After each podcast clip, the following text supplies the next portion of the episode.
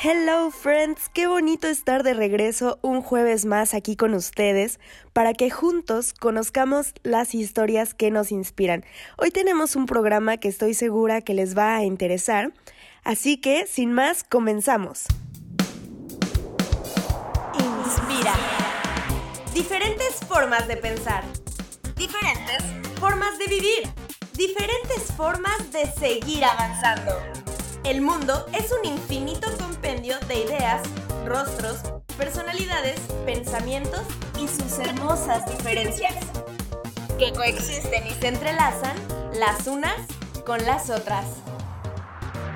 Un programa dedicado a darle espacio a las cosas buenas de la vida. Porque de lo malo hay mucho, de lo bueno hay que hablar mucho. Lugares, personas, proyectos, creaciones, sus historias y las increíbles personas detrás de ellas. Porque vale la pena conocer. Porque vale la pena saber. Porque vale la pena compartir. Porque lo bueno se contagia. Inspira. Hoy vamos a platicar con Miguel Mata y Cristian Martínez, que nos acompañan desde la bellísima ciudad de Cancún. Ellos son cofundadores de Cerveceros de Autor. Este proyecto va más allá de hacer y tomar cerveza. Se trata de transmitir conocimiento, hacer comunidad en torno a esta bebida que a todos nos gusta y que en cada gota tiene un poquito de historia que contarnos. Chris, Mike, bienvenidos. Muchas gracias por estar aquí con nosotros. ¿Cómo están? Muy bien, muy bien, gracias.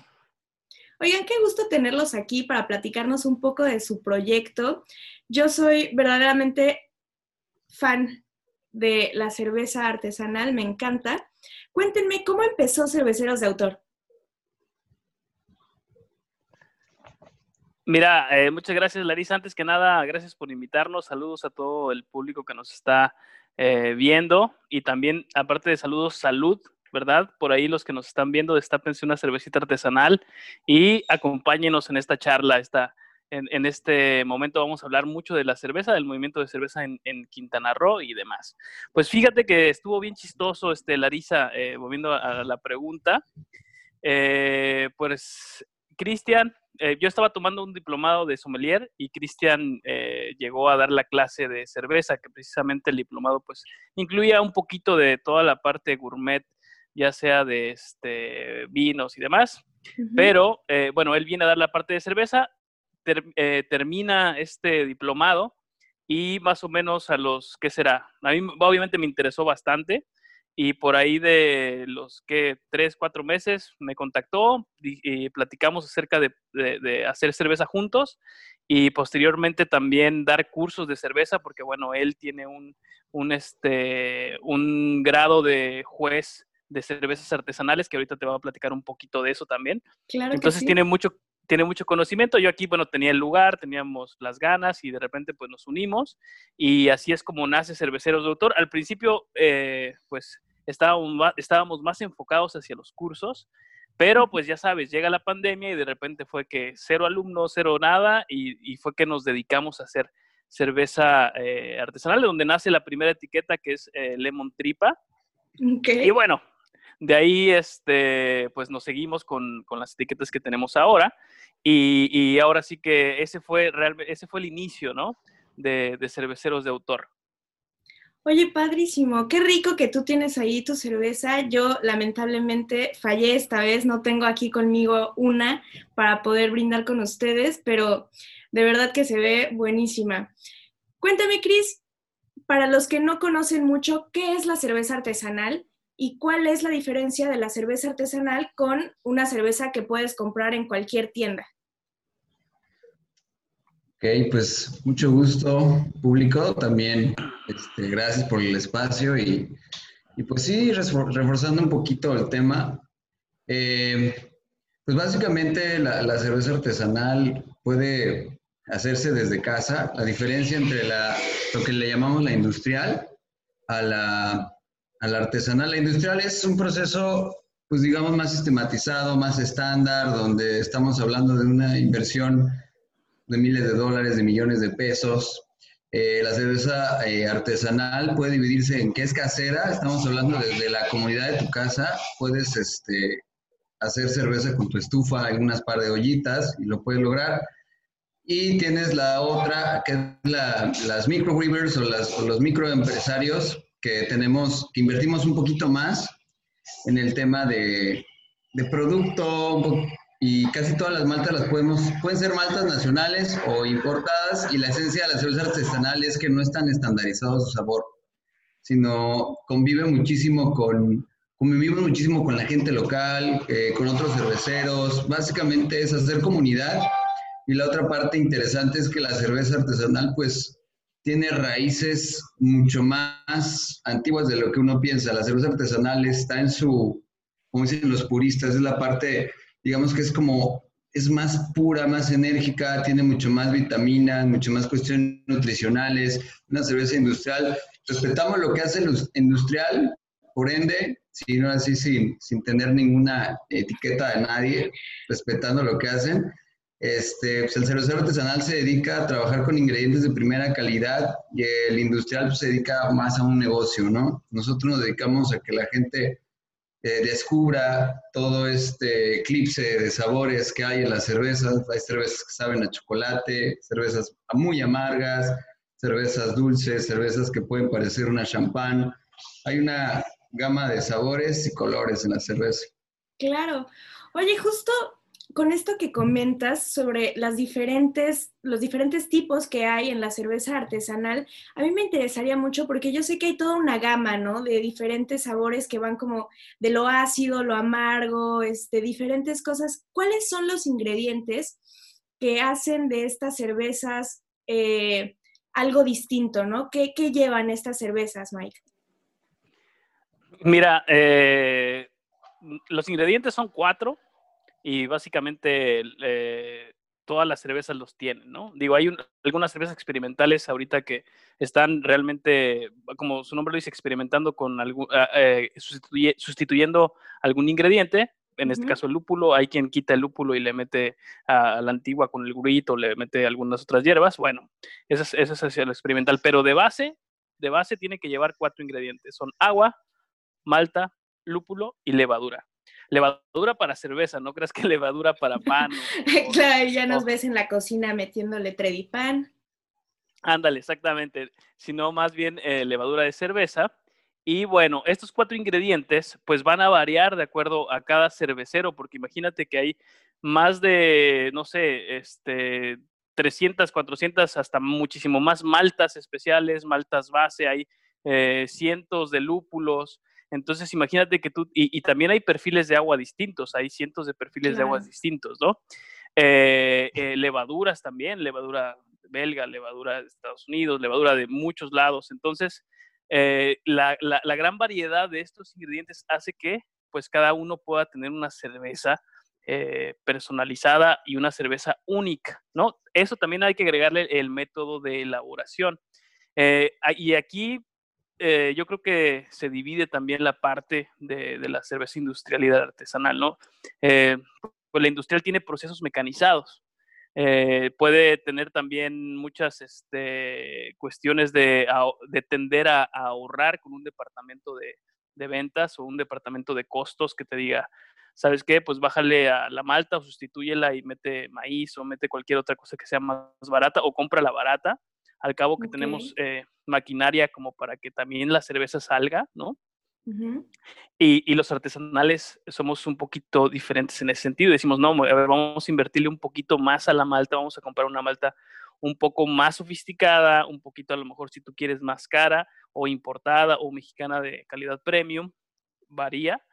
Y eh, lúpulos igual, este, levadura lo mismo, el agua es exactamente lo mismo, ¿no? Entonces, principalmente son estos cuatro ingredientes, ¿no? Incluso hay una ley alemana que, que, aún rige, que te dice, ¿sabes qué? Solo puedes usar estos cuatro ingredientes. Sin embargo, con el eh, paso del tiempo, la cerveza también permite que le pongas fruta, por ejemplo, ¿no? Pues, ¿cuántas veces hemos ido por aquí este, en, en cualquier súper y vamos a la sección de cervezas y por ahí vemos una cerveza que, que dice que tiene cereza, ¿no? O kriek, o, o, dicen las frutas en otros idiomas, ¿no? Peach y demás. Bueno, en este proceso de elaboración que te platicaba, además de usar estos cuatro ingredientes, pues también pueden eh, agregar una fruta o una hoja. Hay cervezas con hoja santa, incluso con cannabis también. Eh, hay muchas, este, como les decía, pues muchos eh, experimentos alrededor de, esto, ¿no? Pero principalmente son esos cuatro. Necesitas esos cuatro ingredientes y... Esos son los básicos. Exactamente, y con eso tú puedes hacer una cerveza, como bien decía Cris, pues en tu casa, ¿no? Con tu estufa, con todo claro. Obviamente, pues no, no creas que vas a hacer Este, pues yo no va a ser lo mismo. no va a ser lo mismo y no va a ser cerveza como para todo un mes, ¿no? Pues a lo mejor te salen 5 litros, 4 litros. Pero bueno, todos empezamos así. Al final de cuentas, empiezas con poquito, le vas agarrando la onda, porque además e, es un proceso el que requiere este, mucha limpieza. O sea, es de estar lavando y lavando y lavando y, y cuidar que no se te vaya a infectar cualquier cosa o que por medio de algunas, este, eh, te equivoques te equivoques, por, exacto, con, contaminar sin querer que te que agarraste algo y, bueno, y ensuciaste ya la línea o ensuciaste eh, la olla o no sé, algo, entonces sí requiere que, seas muy, muy, muy, precavido y metódico en ese sentido. Pero son esos cuatro ingredientes, así que si se pueden conseguir por internet, entonces... Cualquiera puede hacer su cerveza, empezar a experimentar. Bueno, cuéntenme justo un poco con esta parte que estabas hablando de, pues, el cuidado, la limpieza y demás. Me viene esta onda de la pandemia, ¿no? Todo lo que estamos viviendo en este momento. ¿Cómo ha cambiado para la industria de la cerveza artesanal, para las personas que se dedican como ustedes a esto? ¿Cómo ha cambiado la pandemia esta industria? ¿Cómo, cómo los ha movido? Em, bueno, respondiendo a tu, a tu pregunta, eh, bueno, esta industria de la cerveza artesanal en México no es muy, no, no es, es casi joven, se puede decir. Eh, si vemos otros países, tienen una cultura muy arraigada. Estados Unidos empezó casi casi en su independencia. Este, Europa, Europa tiene desde, desde el siglo XIII, tiene elaborando cerveza. En México como tal, la cerveza artesanal no la conocíamos no en cuestión de producción fuerte. ¿Qué pasa? Eh, para el 2010 se comercializa la, o se empieza a hacer, empiezan a, salir cerveceros artesanales, home brewers en inglés. ¿Y, qué, pasa? Pues encontramos un nuevo mercado eh, experimental donde, donde tenemos que salir del preámbulo donde la gente dice, pues yo no estoy acostumbrado a tomar cerveza artesanal, sabe diferente, sabe extraño.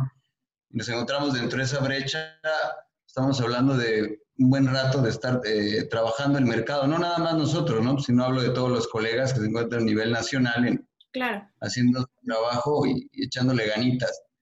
Eh, y es difícil entrar a, dependiendo de la zona y el estado, es difícil entrar dependiendo cómo, culturalmente, cómo esté la zona. Porque pues, si hablamos de Cancún, pues, somos, un, somos, como dicen por ahí, no somos la, la ciudad de todos, ¿no? Que no tenemos no podemos definir que hay muchos locales si no somos diferentes ciudades y estados. Hay gente que sigue el chip de la cerveza artesanal, hay gente que pues de plano no le entra. Y hablo a nivel nacional porque estamos hablando del norte y el centro, está mucho más arraigado. Mérida pues también tiene una muy buena cultura y en términos de pandemia, pues es un trabajo estar ahí educando, evangelizando a la gente, tratando de, no nada más es como, no nada más es este, catar cerveza o echar el blog y sentirte rockstar, sino también tienes que dar muchísimo conocimiento y aportar a una comunidad, es lo que te decía. Si no aportas a una comunidad, nunca te va a entender lo que estás haciendo. Simplemente va a pensar que juegas juegas a la cocinita y tienes tu micronito y estás haciendo algo experimental. Tienes que crear cultura y sinergia. Y a nosotros nos pasó esto que, pues bueno, en cuestión de pandemia, pues ya no nos podemos acercar tanto a la gente o hacer eventos tan masivos como se suele hacer. ¿Qué te ayudan los eventos? Ayuda a colocar muchísimo la cultura cervecera si no hay eventos, no hay ferias, no hay competencias. Hay competencias hoy en día de cerveza, pero no son ya sin una exposición o algún evento magno, ¿sabes? qué es lo que la gente quiere. A veces ir a probar, es, la cerveza es muy kinestésica, tienes que probarla, olerla, verla visualmente y, paladearla. En cuestión de pandemia, pues a muchos colegas, yo viendo algunos este, números con, y viendo algunos live streaming con otros compañeros, pues sí, sí afectó porque ya no podemos hacer eventos o, algún, o exposiciones, o sabes qué, me dices, oye, este, Larisa, vamos a hacer un evento magno en la radio y vamos a hacer varios cerveceros, ya no se puede, ya no, se puede. No, está súper complicado. Súper complicado, hemos perdido eventos porque pues el gobierno pone alguna banderita, algún semáforo y te prevé, ¿no? Oye, ya vi tu, ya vi tu negocio en redes sociales, ten cuidado porque veo que quieres hacer como comunidad y pues te vamos a caer si, si no toman las medidas correctas. Y pues bueno, en parte pues tristemente, no me voy a meter en temas políticos, pero tristemente a lo mejor pues uno, uno quiere llevar a cabo una empresa o, como cervecero quiere hacer como esta comunidad y pues es vivir o morir. A veces este, quieres, quieres, hacer un evento para sacar eh, evento y dinero de cerveza y al mismo tiempo tienes que acatar ciertas normas que te pide, pide el gobierno. Entonces, esa es la manera en que nos ha, nos ha afectado un poquito. Creo que en, el, en el know-how, en el cómo acercarnos con la gente, sí nos ha afectado el, el, que no podemos hacer eventos o no podemos estar tan, tan, este, entrando tan directamente en grupos grandes. Yo creo que es así como la pandemia nos afectó un poco, pero al mismo tiempo nos ayudó a, a hacer, a mejorar nuestro producto. Eso es, digamos que es claro, otra parte muy importante. Exacto, y pues en eso te podría decir que eso es lo, respondiendo a la pregunta, es lo que, lo que ha pasado. Ok, me parece súper interesante esta parte que mencionas. Vamos a seguir platicando eh, un poco después de este pequeño corte musical. Vamos ahora a escuchar a veces de Es Almaraz. Vamos con ello.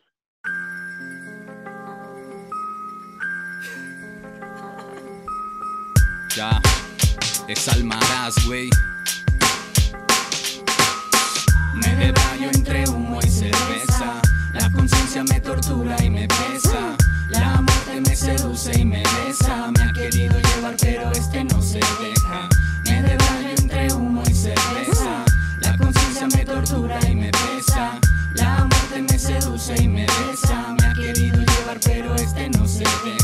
Veces me confundo, las palabras engañan, otras veces escapo por olvidar lo que se extraña, unas veces me voy, otras me quedo, frío por fuera siempre pero por dentro fuego, a veces lo desconocido espanto un poco, sin miedo no hay valiente, sin cordura no hay loco, a veces estoy bien, a veces me equivoco, a veces derrito o congelo lo que toco, creo que todo depende de la perspectiva, hasta que llega la noche hay que hablar del día porque todo en esta vida da tantas vueltas que las buenas y las malas acaban revueltas. Al mal tiempo, buena cara, al mal paso, darle prisa. Cuando todo se complique, que no falte una sonrisa. Aquí tenemos todo, si no lo conseguimos. ¿Qué más pido si tengo a mi familia, a mis amigos? Eso.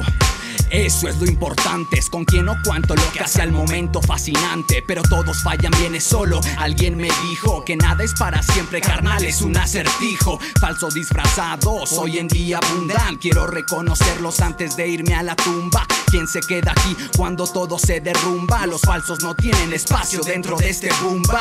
Me debrayo entre humo y cerveza. La conciencia me tortura y me besa. La muerte me seduce y me besa. Me ha querido llevar, pero este no se deja.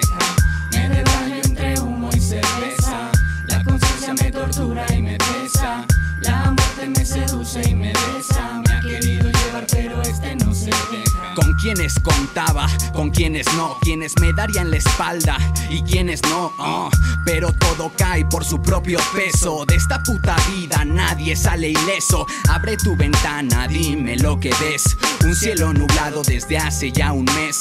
Con un viento fuerte que me quiere llevar y una escasa fe con la que debo de cargar mi lomo. Ya no sé si resista. A veces en mi propio hogar me siento turista. La misma ventana, diferente vista. A veces empático, otras cuantas egoísta. Si tengo gloria, soy discreto y optimista. El que me ve de lejos piensa que soy narcisista. Los observo de cerca, oportunistas. A veces buena cara y las garras siempre listas. Donde no te quieren, loco, ya no insistas. No tiene sentido ser segundo en cualquier lista. A veces escucho, le doy voz a la pista. Y así será siempre mientras Almaraz exista. Mientras Almaraz exista.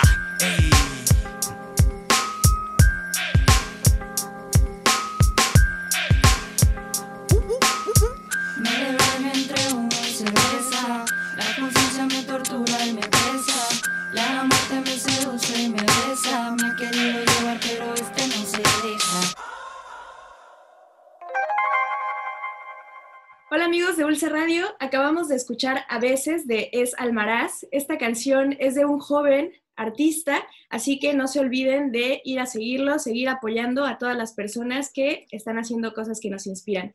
Seguimos platicando con Mike y con Chris, ellos son cerveceros, nos están platicando un poco, hablábamos de cómo en México hace falta crear cultura alrededor de, de, la onda cervecera y de la cerveza artesanal. Cuéntame un poco de esto, Mike.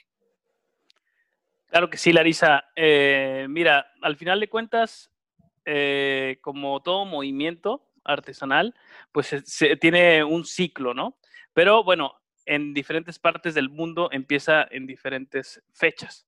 Aquí en, en México realmente se está viendo eh, apenas hace aproximadamente unos, ¿qué será? Unos 15 años, quizá 20, que, que y, y, tal vez los últimos 10 han sido los más importantes, en donde se ve este crecimiento de, de, la cerveza artesanal. Nosotros estamos muy influidos por Estados Unidos en diferentes sectores, de indust desde industriales hasta culturales, y la cerveza no es la, no es la excepción. Eh, actualmente Estados Unidos es uno de los grandes países que lidera las, eh, la, la industria cervecera moderna, ¿verdad? porque uh -huh. eh, tienen una forma de hacer las cosas impresionantes, siempre son productos de calidad y demás. También tenemos, por ejemplo, a Bélgica, que tiene sus recetas de hace, uff, miles de años que hicieron los monjes, ¿no? Y todavía se siguen haciendo en el mismo lugar y, y este, y bueno, tienen ahí hasta seis, de la misma manera y tienen sellos que, que avalan, ¿no? Este tipo de, de, cervezas, incluso hasta quesos también que se hacen ahí mismo en, las, en, en los lugares donde están los monjes, en las abadías y todas estas ondas. Bueno, en México eh, pues eh, pasa de una forma eh, distinta, ¿no? -huh. actualmente la cerveza artesanal, cuando, le ofrece, en cuestión cultura, si tú le platicas a alguien, oye, ¿te gusta la cerveza artesanal? Normalmente lo primero que te contestan es, no, porque son muy fuertes, ¿no? O son muy amargas. Entonces, nosotros venimos acostumbrados desde, desde bueno, por lo menos puedo hablar de mí, que desde mi infancia era que yo veía una cerveza y normalmente era una cerveza industrial. ¿No? O cuando probé mi primera cerveza, mi primera cerveza fue una cerveza industrial. Entonces, pues te acostumbras, te acostumbras realmente, eh, tu cultura es conocer las marcas que, que, que encontramos en, en, una tienda de conveniencia, en un supermercado, y, cuando, y, y es el gran reto de, del cervecero artesanal llegar y decirle, mira, prueba mi producto. Esta claro. cerveza es una cerveza hecha artesanalmente, como se hacía hace, no sé, eh, tantos años con la receta de tal, tal. Con los eh, ingredientes super cuidados, con la Con forma, los ingredientes, exact, exactamente, ingredientes premium, eh, mucho cuidado en la fermentación, porque nos tardamos desde que, imagínate tú, desde que prendemos la estufa o nuestra mesa de trabajo hasta que podemos tomarnos la cerveza, son mínimo 15 a 21 días, mínimo, así como que si se puede más, mucho mejor, ¿no? Porque también depende del estilo de la cerveza. Entonces, imagínate que llegamos y, y, además el trabajo también del cervecero es crear esta cultura y decirle, prueba mi cerveza. La prueban y te dicen, es que sabe muy amarga, por decirlo algo. Ah, es que sabes que el estilo de las cervezas IPA o eh, este, es, es, es, amargo, ¿no? Claro. Entonces, no es que esté mal hecha y, y, y tal vez puede decirme es que no me gustó o sabes que me encantó, ¿no?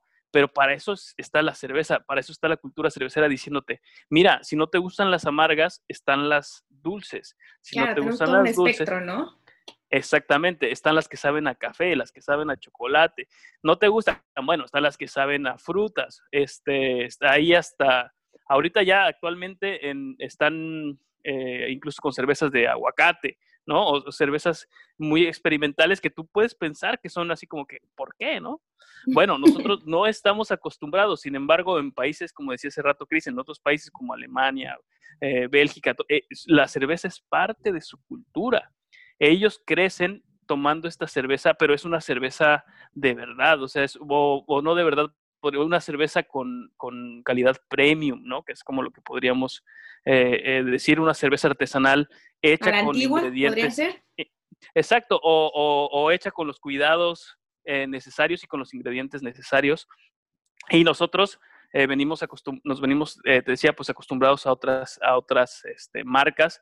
Y principalmente ese es el, el, vamos a decir que lo difícil de la cultura en México. Ahora, sí se está abriendo, sí estamos creciendo, porque, este, bueno, hay, eh, hay este, campeonatos de cervezas, hay concursos, y los mexicanos ahí vamos, sobre todo Baja California, hay muchas cervecerías que están destacando muchísimo, muchísimo en, el mundo ya.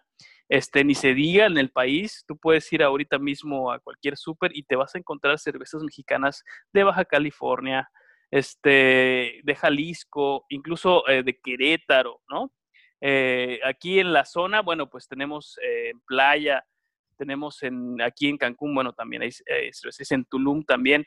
pero bueno, la verdad es que eh, siempre es bueno dar la oportunidad a la cerveza artesanal de entrar a nuestras, a nuestras vidas y recordar siempre que, que, que no todas saben igual. Si hay una que no te gustó, ese estilo a lo mejor no es para ti.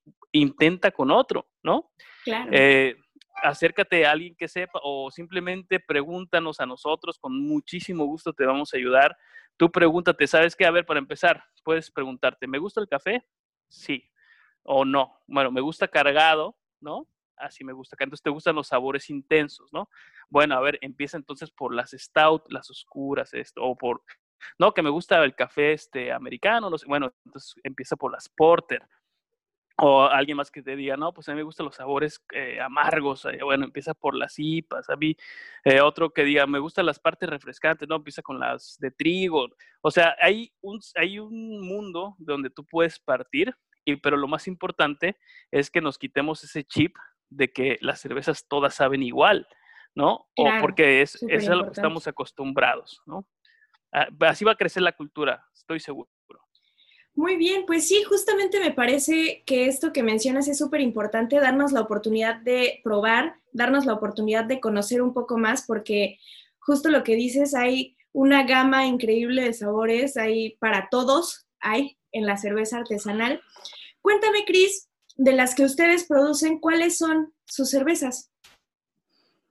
Bueno, Larisa, este, pues de primera ende tenemos el factor para, vamos un poquito más al, estilo eh, inglés, irlandés. Eh, si a la gente le gusta o asocia el sabor de un café americano, nosotros hacemos una Iris Stout tiene aproximadamente 5.4 grados de alcohol. lo interesante de esta receta es que la hacemos con maltas e ingredientes importados de Inglaterra, eh, lo cual le da un sabor impresionante. La malta que se utiliza, a lo mejor no todos somos geeks de la cerveza y muchos no van a entender.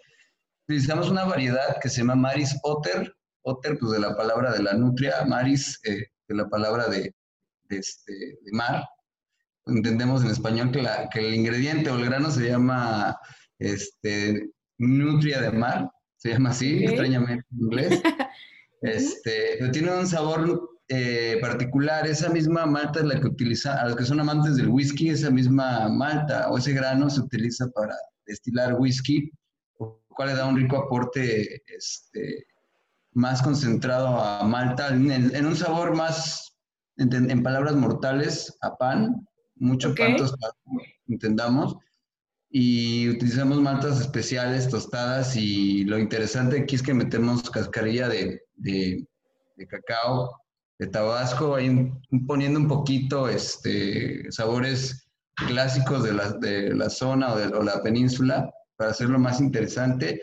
Y le damos, hacemos trampa. Yo, aparte de ser Bill Sommelier, soy este sommelier de vino y aprendiendo dentro de mis clases de, vino y mi experiencia, agrega, hacemos un método de ponerle barrica a la cerveza sin meterlo dentro de un barril de madera. Lo que hacemos es poner, ahora, ahora sí que madera picada eh, de barrica de roble, de roble americano, lo cual le da todavía un poquito más de sabor, ese sabor como a coco, un poquito de notas especiadas de, de pimienta y haciendo una cerveza con esa intención, como un chocolate eh, casi 80% cacao, Cacao. ¿no? Qué rico. Y sí, ese es, ese es como nuestro, nuestra cerveza más ligera. Luego tenemos la primera cerveza que, que hicimos como, como grupo, que fue la Lemon Tripa. Y esta tiene, Lemon Tripa, pues es un juego de palabras para la gente que dice, ¿qué diablos, no? Parece como nombre de taco. Hay como raro, este... eh, lemon, pues por la nota que tiene la cerveza, tiene una nota cítrica, estamos hablando de un contenido cítrico alto en aroma, Y, eh, y después viene ese amargo, también puede ser un amargo parecido a una toronja. El- La intensidad de esta cerveza, cuando hablamos de IPA, significa las siglas Indian Pale Ale. Entonces usamos un juego de palabras de tripa para que ahí la gente ubicara el concepto de IPA, IPA. tripa. IPA, pues los americanos usualmente utilizan las siglas IPA y en, México y en Latinoamérica son IPAs. Son unas cervezas más amargas, concentración fuerte, están muy pensadas para, para, para el calor, para la gente que le gusta lo amargo y tiene un carácter fuerte, pues es como la, la, la opción. ¿Por qué carácter fuerte? Porque usualmente la gente con gusto, con carácter eh, duro o con con una mentalidad un poco más eh, oscurona, les gustan los sabores amargos. Eso yo no lo digo, lo dicen las- la, la gente de Oxford, ¿no? Ok. Este, y tenemos esos, esos dos estilos. Tenemos otro estilo que es, digamos, la hermanita de, de Lemon Tripa, que aún no le hemos este, vuel- vuelto a hacer, está como en stand-by. Se llama Sauvignon Blanc, es la misma base, es una misma receta. Lo que cambiamos es el famoso lúpulo, que es, un, es el hermano pariente del cannabis. Aquí no tiene, para los que lo están escuchando, dicen, wow, no, ahora me voy a echar esa azúcar". Ahora sí quiero cerveza artesanal. Ahora sí quiero cerveza artesanal. Pues no tiene el act- eh, activo el THC, ¿vale? O sea, es, es pariente, pero no tiene activo el- el- lo, que, lo que supuestamente quisiéramos que pasara. Ok. Tiene una variedad de lúpulo que hace que resalte. Lemon Tripa tiene un lúpulo que se llama, para los que somos geeks de la cerveza, pues, se llama Amarillo y tiene un sabor a limón. Y eh, en el Sauvignon Blanc es la misma receta y utilizamos un lúpulo que se llama Nelson Sabin, que es de origen de Nueva Zelanda y tiene un aroma muy parecido a un vino blanco. Entonces, aquí queremos jugar, queremos hacer como un catálogo de, de experiencias. Tú la cerveza puedes jugar con, con diferentes lúpulos, que es la, Ujú. La flor que da el, el amargo. Puedes jugar con varios y hacer una sopa de frutas y hacer una explosión tropical.